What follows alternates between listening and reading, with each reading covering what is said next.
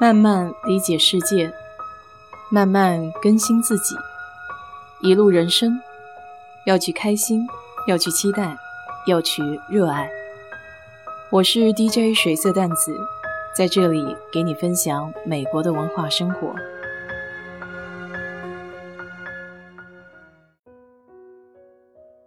接连几天的阴天之后，今天是难得的一个艳阳天。温度一下子又都回暖到了二十度。家里有一盆很大的龟背竹，根茎长得歪七扭八，所以在上周找了一个空，把它分了一个盆，从一个大盆分成了三个小盆。刚刚分盆完的龟背竹还有一些水土不服，这两天逐渐出现了黄色的叶子，而且自从分盆以后。小猫也开始喜欢在盆里挖土玩。看网上说，龟背竹喜欢通风、潮湿一些的地方，于是就把家里的风扇开到最小档，还在网上购置了一台加湿器，希望之后的情况可以慢慢好转。就在刚才，收到了一个朋友给我的消息，他给我说，跟他一起工作了十四年的一个收银员。刚刚被解雇了，我乍一听还觉得很诧异。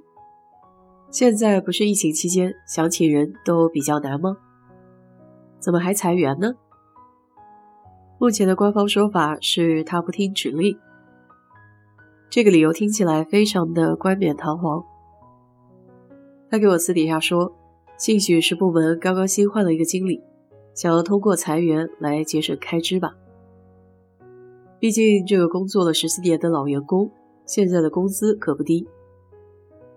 同样的工作可以找一个新毕业的大学生或者高中生，工资不过是他的三分之一，又年轻又便宜，谁不喜欢呢？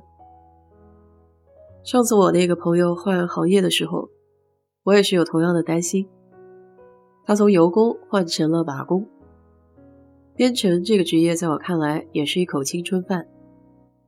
一，且不说我对编程不感兴趣，第二个担心就是说，如果将来有比我更年轻的人，所有的这些编程的语言又会在不断的变化中，我怕自己年纪大了跟不上时代的潮流，慢慢就会被淘汰。在美国，如果有身份的话，失业并不是一件天塌下来的事情。至少还有政府发的失业救济金，可以应付一下。当然，也有一些骨子里比较骄傲的人，可能觉得领这个救济金看起来比较不好，情愿挨着也不愿意拿政府的钱。这种情节在电影中描述一九三零年经济大萧条的时候，有人就这么做过。不知道今天的社会。还会不会有这样的人？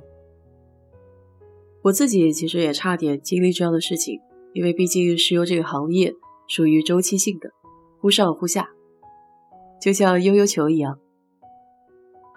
不过在身份没有解决之前，失业的确是一件很大的事情。像我有一个朋友去年就受到了影响，那么他需要在公司的内部找职位。由于进公司的时间还不算太久，所以打的人脉关系并没有多广。这时候就只能靠自己人帮个忙了。他当时给我说了以后，我立马就去看了一下我这个部门有没有招聘的机会，给他说了几个名字，发了一些招聘的信息，电话上聊了一下这个位置具体的要求。他也很担心的给我说。好像这些位子跟他所学的东西都不太相关。我拿出过去的经验给他说，这时候就只能是死马当活马医了。硬件不匹配的话，就看软件能不能往上靠一靠。他那个时期的运气也不太好，绿卡交上去之后被拒了，然后还得重新申请，再加上又刚买的房子，贷款的压力也很大。所以在几面压力的夹击之下，这份工作就显得非常的重要了。借用香港 TVB 电视中一句经典的台词：“什么都可以输，信心不能输，尤其是在面临失业的时候，处在重大变故的边缘，很难不沮丧。但我会对自己说，允许我沮丧那么一两天，因为当你真正静下心来的时候，你会发现，沉浸在这种低迷的情绪之中，对自己是没有任何帮助的。明天的饭照样得吃，明天的路照样得走，最终都还得靠自己去解决。其实过去这么多年之后，回头去想那些提心吊胆的日子。就好像沧海一粟，不值一提。不论是处在什么样糟糕的境遇，我希望自己都能保有“留得青山在，不怕没柴烧”的勇气。好了，今天就给你聊到这里吧。如果你对这期节目感兴趣的话，欢迎在我的评论区留言，谢谢。